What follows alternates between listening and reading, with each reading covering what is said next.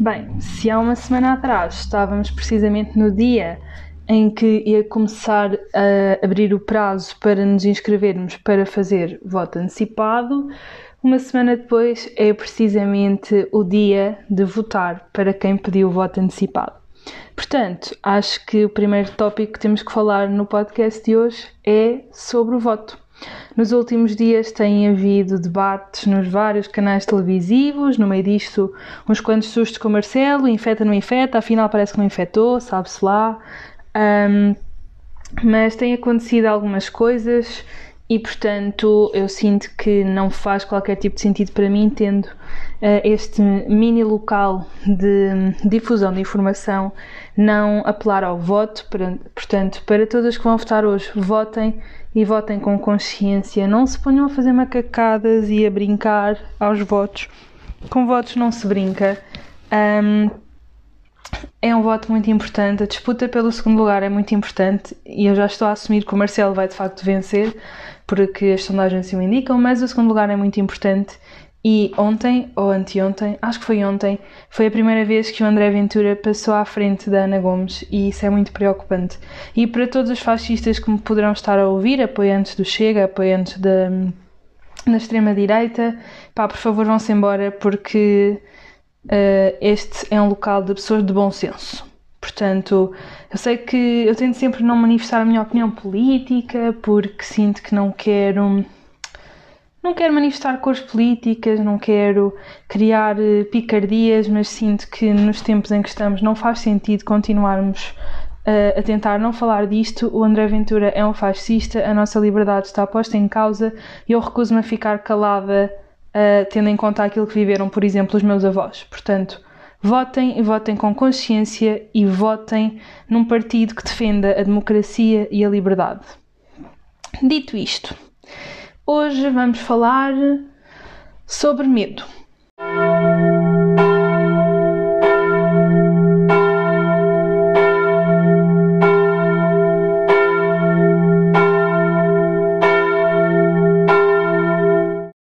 Yeah, uh, eu tinha dito que ia fazer mais um questionário daqueles de Google Forms, mas a semana evoluiu no sentido de não me permitir fazer isso e portanto acabei por não fazer, mas vou fazer no próximo porque eu quero muito, muito, muito fazer um episódio sobre unpopular opinions uh, e para isso preciso da vossa ajuda, obviamente, porque não vou pensar nas unpopular opinions todas sozinha, porque depois não tem piada reagir a isso.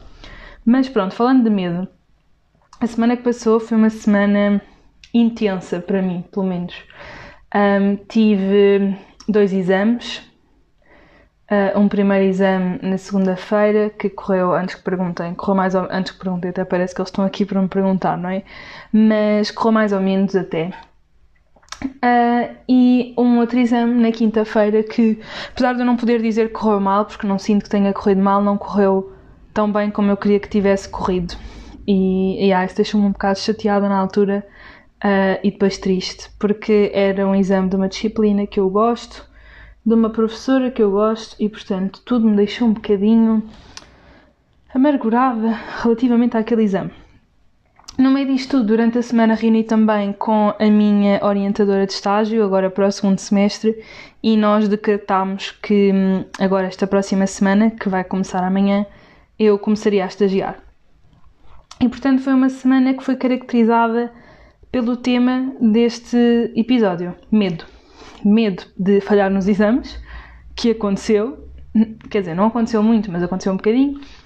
Medo de desapontar as pessoas à minha volta e, essencialmente, medo desta nova fase que, que agora começa e para a qual eu sinto que, uh, embora preparada, estou mal preparada. Portanto, isto levou-me a pensar um, se o medo seria uma coisa boa ou uma coisa má. E, e levou-me a concluir que o medo é as duas coisas e nenhuma ao mesmo tempo. Portanto, hum, eu não sei se vocês são este tipo de pessoas, mas eu sou um bocadinho estressada e apreensiva perante novas situações. Uh, e eu acho que isto é universal. Toda a gente, quando sai da sua zona de conforto, sente medo. Um, e, e, portanto, muitas vezes acabamos por não fazer as coisas quando o medo está nesse nível, e aí, obviamente, que o medo é uma coisa negativa e vou-vos dar um exemplo muito concreto. A criação deste podcast uh, ficou adiada por muito tempo por medo. Eu, durante muito tempo, quis ter uma plataforma de comunicação, eu não sabia muito bem por onde, se seria YouTube, se seria podcast, se seria mesmo só Instagram. Uh, percebi claramente que Instagram não era, mas estava muito indecisa entre YouTube e podcast. Uh, mas depois percebi que, dada a minha veia mais filosófica e mais de debates e mais de desenvolvimento de temas, isso é um mercado que não tem muito lugar no YouTube e que não é muito consumido. E portanto acabei por optar por podcast. Mas voltando ao tópico inicial, é uma ideia de há muitos, muitos, muitos anos, um projeto mental de há muitos anos e que eu só criei na quarentena. E criei também muito incentivada por uma amiga minha, que também sempre tinha falado em podcast, e criou dela e eu ouvi os dela e achei, pá, que incrível e que fixe ela ter, hum, ter tido a coragem, não é? Porque também ela já queria ter um podcast há muito tempo. E eu já tinha manifestado com os meus amigos mais próximos a vontade de ter um podcast, aliás. Quando o primeiro episódio do podcast saiu, como vocês sabem, ele estava gravado há muito, muito tempo e os meus amigos já tinham alguns lamirés uh, do nome do podcast, da intro do podcast e dos temas que eu queria trazer ao podcast e de como é que todo o podcast ia funcionar. Uh, e portanto, e eles próprios estavam sempre a perguntar-me quando é que vais soltar o episódio? Nós já vimos o episódio, já sabemos que está bom, solta, solta, solta. E eu nunca soltava o episódio. E fui adiando, e fui adiando, e fui adiando, e depois acabei por soltá-lo uh, quase no final do verão. Mas pronto, isto para dizer que o medo é uma coisa que um, nos paralisa muitas vezes. Nos paralisa também muitas vezes por, por coisas irracionais. Eu não sei se o medo será irracional ou se será racional, porque eu consigo claramente discernir alturas em que ele é irracional e alturas em que ele é racional.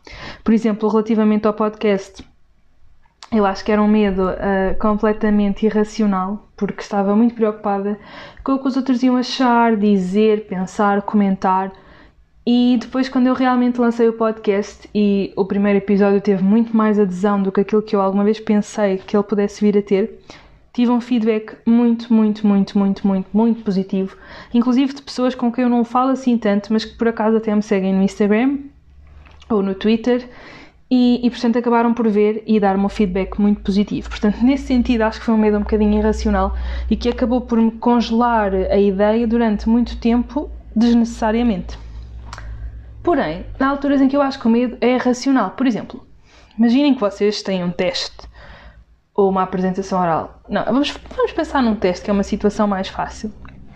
E há um tema em específico que vocês sabem que é uma matéria que vocês estão mais tremidos. Vocês têm medo que isso saia no teste. Esse é um medo racional, vocês sabem perfeitamente que aquele tópico não é o vosso melhor tópico, não é, não é algo que vocês dominam e, portanto, têm medo que isso saia no teste porque, naturalmente, uh, não irá correr bem. Ou pelo menos nós achamos sempre que não vai correr bem. Portanto, eu acho que o medo pode ser racional ou irracional e acho que claramente existem as duas coisas. Um, isto para dizer medo negativo. Até agora temos a falar sempre do medo negativo. Um, no meu caso, e dado aquilo que eu vivi esta semana, não só esta semana, mas esta semana e nos assuntos que eu posso revelar, existem outros, mas nos assuntos que eu posso revelar, um, esta situação do medo é má e é boa. Uh, é má porque este medo de testes e de falhar e de uh, comprometer as imagens que as pessoas têm de mim, um, é ridículo na perspectiva de a imagem que os outros têm de vocês é um problema dos outros, não é um problema vosso, porque vocês são vocês, não são a imagem que os outros têm de vocês. Uh, portanto, esse é um tópico que eu tenho que interiorizar, porque eu digo isto a todos e nunca faço para mim. Portanto, tópico 1. Um. Mas tópico 2. Uh, ah, o medo de fracassar nos testes. Um medo um bocadinho infundamentado, porque, pá, nunca tive assim um teste horroroso, não é? Acho que assim, um teste mesmo mal que eu tenha tido. Tive inglês uma vez uh, se a malta do meu secundário se recordar, o nosso primeiro teste de listening de inglês era uma música e, portanto, nós ouvíamos o refrão no início e no fim. Um, e portanto, nós ficámos na dúvida se a primeira frase do refrão seria para colocar como a primeira frase da sequência ou a última frase da sequência, isto valia 12 pontos. E eu meti como primeira, portanto, consequentemente, todos os números que eu meti a seguir, porque a sequência estava certa, estavam errados, e portanto tirei negativo, obviamente, não é? Façam as contas. 20 menos 12 e sabem quanto é que tive. Um, mas nessa altura não liguei muito porque era um listening, qual era a relevância, e de facto não foi, porque acabei a disciplina com 18, uh, ah, portanto, tal foi a relevância daquele listening para a minha vida estudantil, não é? Portanto, a nota mais baixa, assim, de testes e exames que eu tive foi um 16. E isto agora, para a maioria do pessoal, pode parecer tipo, que gênio, não é? Esta parva está aqui a queixar-se de um 16, não sei o quê.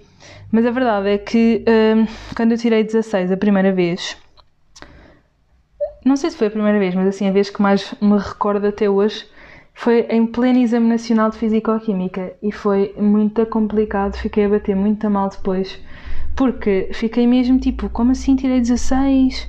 Não sei nada, vou à segunda fase tentar melhorar ou não vou porque tenho medo de fazer figura de ursa, percebem? É que este é o problema, é que eu tenho medo de fazer figura de parva, e figura de parva para mim é tirar uma nota que eu não mereço, mas depois tenho medo de ir repetir o exame, ou seja, de ir à segunda fase nos exames nacionais, ou de ir ao recurso na faculdade, isto também acontece até hoje, e repetir a mesma figura de ursa. Mas pronto, na altura acabei por ir e acabou por correr bem. E portanto, é um medo que me deixa nervosa, com dores de estômago, sem conseguir dormir, uh, e pronto, e a achar que notas são bem importantes quando não são, e já todos sabemos disso mas nestes momentos irracionais eu não penso. Mas é um medo que ao mesmo tempo me motiva muito. Porquê? Porque quanto mais medo eu tenho do exame, mais eu estudo e melhor eu me preparo. E era aqui que eu queria chegar no facto de o medo poder ser uma coisa muito positiva. E isto, eu estou a dar o exemplo dos exames, porque é um exemplo que nós, estudantes universitários, vivemos todos, mas não, não são só os exames, isto é em tudo na minha vida. Sempre que eu estou perante uma situação nova, eu acho que aquilo o sentimento que eu mais sinto é sempre medo. Exame de laboratórios esta quinta-feira, medo, muito medo. Um, exame de biológica na segunda-feira, tendo em conta o que tinha acontecido no primeiro exame, medo, muito medo. E estágio que vai começar segunda-feira, medo, muito medo. Um, pá, e medo nesse aspecto, nestas perspectivas, é uma coisa que me que me limita e ao mesmo tempo que me prepara, porque como eu tenho muito medo, uh, por exemplo, do estágio, também tipo, estou um bocado assustada, não vou dizer que não, porque nós ao longo do curso somos muito preparados para a teoria e muito pouco preparados para a prática, portanto eu sinto que sou uma naba quando chegar ao laboratório, mas veremos. O que, é que acontece quando eu estou perante uma destas novas situações? Eu preparo-me ao máximo. Tipo, eu leio tudo o que eu posso ler, absorvo todas as experiências, todas as pessoas que eu conheço e que não conheço também preparo-me mesmo ao máximo para que possa criar algum conforto dentro do meu desconforto. E eu sinto que nesse aspecto o medo é uma coisa fixe, não é? Portanto, se o medo a vocês também faz com que vocês se preparem melhor para a situação e hum, trabalhem melhor ou que fa façam um melhor trabalho em geral, não é? Uh, então o medo é fixe, não é? Nesta, nesta, nesta perspectiva, o medo não é nenhum bicho-papão. E portanto tive a semana toda a pensar nisto, se o medo era bom ou mau. E, e portanto, depois estive a pensar: ok, o medo é bom e o medo é mau. E, e será que sou eu que controlo para que lado é que pende o meu medo? Ou seja, sou eu que controlo se o meu medo se vai rever mais em fatores positivos ou em fatores negativos? Será que de algum modo eu consigo tornar um medo negativo um medo positivo. E acho que cheguei à conclusão que sim, que podemos. Se calhar quem está a ouvir isto perdeu-se, porque eu estou aqui a divagar. Eu não escrevi guião nenhum para hoje, porque estive a trabalhar para o estágio, mas ia seguir tudo o que se está a passar relativamente às presidenciais de 2021. Mas eu acho que podemos, porque se vocês têm um medo não fundamentado e se vocês o reconhecem, Uh, então vocês podem trabalhar nele das duas uma. Ou eliminá-lo, eliminá-lo é nice, ou hum, torná-lo positivo. Por exemplo, no caso dos meus testes é muito isso. É tipo, oh meu Deus, tenho muito medo que saia alguma coisa que eu não sei. Ok, então tenho medo porquê? Tenho medo porque quero tirar uma boa nota e tenho medo de não estar preparada para tirar essa boa nota. Ok, tudo bem. Então, e hum, o que é que me impede de ter essa boa nota? O que é que me está a deixar receosa, tendo em conta que eu fui às aulas todas e fiz os trabalhos todos? Ah, é o facto de eu não saber tanto da disciplina C, de, do tema, no caso, que a disciplina soma. Não sei muito do tema C. Ok, então e o que é que eu posso fazer? E portanto é perceber. Imaginem, para a analítica 1, eu tinha muito medo da parte mais teórica e, portanto, uh, lembro-me que na altura tinha muito medo de eletroquímica. O que é que eu fiz? Fui imprimir o livro da disciplina e li a eletroquímica. E depois de ler, até me senti ligeiramente mais leve, tipo, boa, afinal são umas coisitas. Um, sei lá, eu acho que nós às vezes temos que nos forçar a caminhar no sentido do nosso medo. Por exemplo, eu tinha muito medo, apesar de ser um desejo muito grande, tinha muito medo de vir estudar para Coimbra. Não por ser Coimbra em si, acho que teria exatamente o mesmo medo se estivesse a estudar em Lisboa, por exemplo, mas medo de hum, estudar longe da casa dos meus pais, ao fim e ao cabo, era essa, era essa a questão. Não por não estar com os meus pais, mas porque vir estudar para Coimbra, particularmente para Coimbra, era começar do zero. E começar do zero, por mais que as pessoas digam que não, hum, é assustador. A verdade é essa. Porque eu vinha para Coimbra e durante muito tempo achei que vinha sem conhecer absolutamente ninguém. Pois à última hora acabei por vir com a Sara. Sara, estás a ouvir isto, que eu sei que ouves, próprios para ti, mas mas ainda assim é sempre começar do zero, não é? Eu e a Sara morávamos juntas, mas quer dizer, durante o dia estava cada uma no seu curso. E isso era muito assustador. Porém, foi uma coisa que eu durante o secundário senti que precisava para mim, para o meu desenvolvimento e para o meu crescimento enquanto indivíduo. Um, e portanto, acabei por. tinha muito medo, e portanto, durante o verão tentei só não pensar nisso, mas, mas senti que era necessário, que me tinha que, tinha que me forçar a esse crescimento. E, e às vezes na vida eh, é importante nós reconhecermos que temos medo disto e atirarmos-nos para aquilo do que temos medo por uma questão de crescimento pessoal. Uh, dei o exemplo de Coimbra, mas poderia dar, sei lá, mil e um exemplos. Às vezes nós temos até, até se coloca a questão de como é que eu ia te explicar isto? Temos duas opções, uma claramente mais confortável e uma menos confortável, uma mais fora da nossa zona de conforto e uma mais dentro daquilo que nós já sabemos que, que conseguimos fazer e que somos bons e que seria uma situação mais fácil. E no meu caso a escolha é sempre, sempre pelo caminho que me deixa, que me mete mais medo, percebem? O medo para mim é um fator que é ridículo, não é? Isto se calhar que eu vou dizer agora é um bocadinho ridículo, mas eu acho que se nós não temos medo daquilo que nós estamos a abraçar, seja um novo projeto, um novo teste, um, qualquer desafio na vida académica, pessoal, ou o que for, um, se é uma coisa que não nos mete medo, é porque não estamos a pensar grande o suficiente genuinamente. Quando estou em dúvidas, penso, ok, quão medo é que isto me mete? Não, não me mete medo, não, não me deixa. Não me mete uma, uma borboleta qualquer na barriga, sei lá, tipo qualquer coisa, não me faz tremer, não me tira o sono, então não estou a pensar grande o suficiente. Tipo, eu não sei se vocês já alguma vez pensaram nisto, mas eu avalio muito os meus projetos da minha vida assim. Será que é grande o suficiente? Depende. Quanto medo é que me mete? E, e, se vocês pensarem bem, nós só temos medo das coisas que nos importam. Ninguém tem medo de uma coisa que com a qual não se importa. Porque ter medo implica pensar no assunto e nós só pensamos naquilo que nos importamos. E quem diz o contrário está a mentir.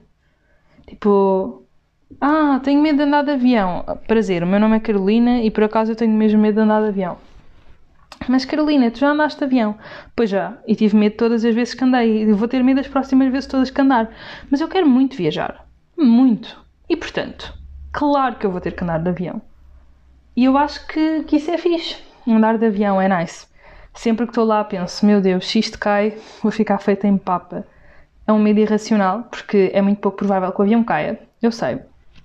Mas, mas é uma coisa que eu quero muito abraçar. Tipo, quando eu penso em viajar, hoje em dia. Quer dizer, em tempos de Covid, o tema, o tema viagem é um tema muito complicado, mas sempre que eu penso em viajar, apesar de eu saber que tenho muito medo de andar de avião, eu nunca ponho a hipótese de viajar de outra maneira. E penso sempre em viagens longas, que é para pensar em muitas horas de avião, porque eu acho que tem que ser grande a esse nível. E quando eu penso em uh, mundo do trabalho um dia, quando eu pensei em curso, quando eu pensei, sei lá, quando eu pensei em mestrado, quando eu pensei em tudo, penso sempre, pá, será que isto que é uma ideia boa? Deixa-me pensar. Quanto medo é que eu tenho? Não é que isto dê errado ou que isto dê certo, é quanto medo é que eu tenho disto mesmo. Tipo, Porque eh, num mundo ideal tudo dá certo no final, não é? Mas a coisa tem que nos meter medo, eu acho. E portanto é um bocado, é um bocado isso que eu faço, um bocado em tudo. E eu não sei se vocês sentem isto, mas eu acho que não há nada mais prazeroso do que uma coisa que nos deu medo, que nos aterrorizava mesmo, e nós fazemos a coisa. Uh, sei lá, vou dar outra vez o exemplo de um teste, porque é o exemplo mais básico de sempre e que a maioria das pessoas que ouviu isto ou está na escola ou já esteve na escola, portanto é uma realidade que dá para todos pensarem.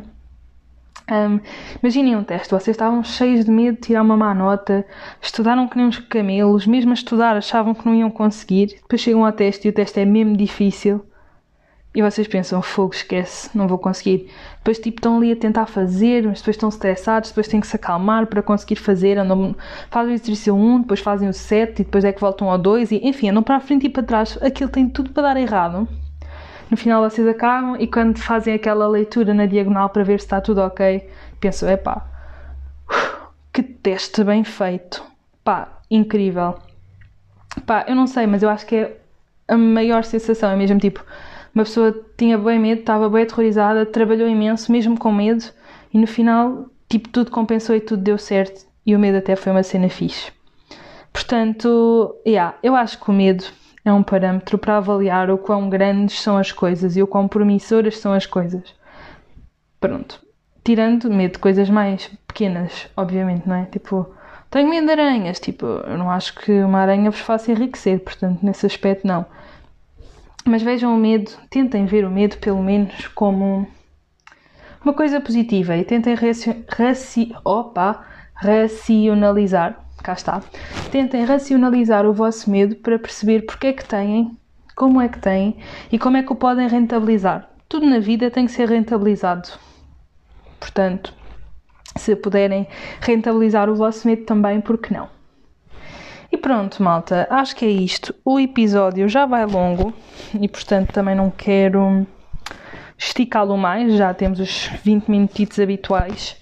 E, e, eu sei que vocês não gostam de episódios muito grandes, portanto também não vou forçar, embora que este tema do medo desse pano para, sei lá, dava mesmo um grande episódio.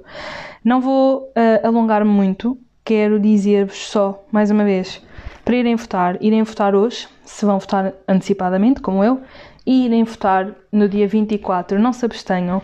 Por acaso vi agora há uns dias no Facebook uma senhora que foi minha professora a, dizer que não ia votar porque revolta e não sei quê, e o presidente tinha feito isto e aquilo e o outro. Cores políticas à parte, faça ao presidente o que fizer, não votar não é hum, sinal de revolta. Não votar é sinal de burrice. Eu lamento ter que ser eu a dizer-vos isto, mas é. Se vocês não se identificam com nenhum candidato e acham que nenhum dos que lá está é bom o suficiente, votem branco mas não deixem de votar. Porque votar branco é um gajo foi lá, viu e disse: pá, estes gajos são todos uns bananas, nenhum deles é bom o suficiente para estar no governo. Pronto, ok. Agora, não ir votar é sinal de: ok, eu não me importo, vou-me abster desta decisão, portanto, quem ganhar para mim é bom. Percebem a diferença? Não votar não é sinal de revolta. Não votar é sinal de: olha, o que for, eu, tipo, eu aprovo. Se vocês não se pronunciam, quem cala consente. E portanto, votem, por favor, e votem com consciência, porque nós temos exemplos muito dramáticos do que é uma extrema-direita no poder. Temos o exemplo do Brasil, temos o exemplo dos Estados Unidos e temos também o exemplo do que aconteceu há uns dias uh, em Roma, na Itália. E são exemplos muito assustadores, ainda para mais se vocês pensarem que nós estamos a viver no tempo das redes sociais, em que todas as vossas opiniões são facilmente um, captadas. Portanto, dito isto, não se abstenham, vão votar, votem com consciência, confinem-se ao máximo, ok? Um, nada de andar a passear, façam a vossa vida escolar. Obviamente, eu também sou a favor de que se mantenham as escolas abertas. Um, mas confinem-se e não andem a passear só porque sim. Tenham os cuidados mínimos. E portem-se bem. Vemo-nos no próximo domingo.